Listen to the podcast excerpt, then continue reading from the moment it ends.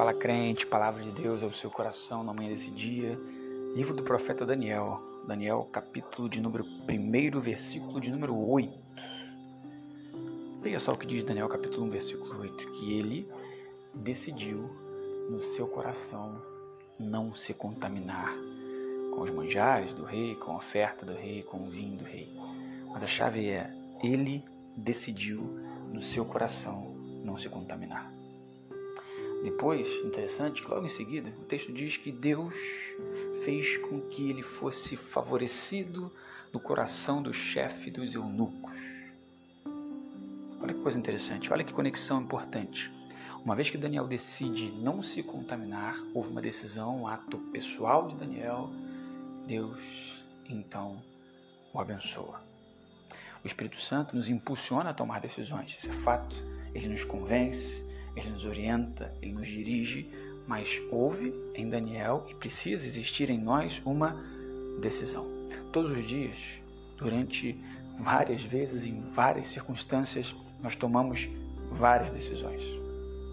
A grande questão é se as decisões que temos tomado estão sendo impulsionadas pelo Espírito e, mais ainda, se após elas serem tomadas, Deus é glorificado.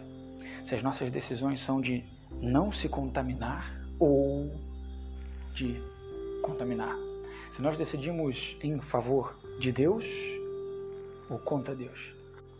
E antes que haja qualquer sentimento de vitimismo ou do tipo, ah, mas Daniel foi muito favorecido, ele estava num ambiente muito propício, as circunstâncias favoreciam a decisão. Não, nada disso, muito pelo contrário. Todas as circunstâncias favoreciam com que Daniel tomasse uma outra decisão.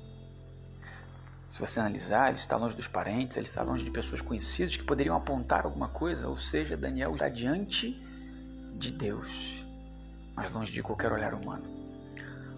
Como têm sido as nossas decisões? Você consegue enxergar que Deus está presente onde você está?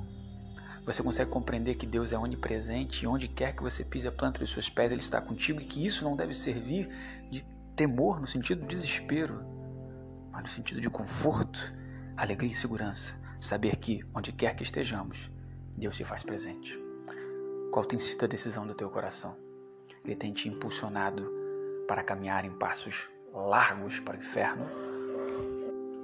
Ou as decisões do seu coração têm cada vez mais feito com que você se aproxime de Deus e que Ele seja glorificado?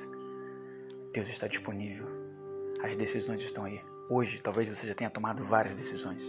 Até o final do dia, até o final do ano, várias oportunidades de decisão. Que você intente no seu coração não se contaminar com nenhuma destas decisões e que o Deus da palavra seja glorificado na sua vida hoje e sempre. Amém.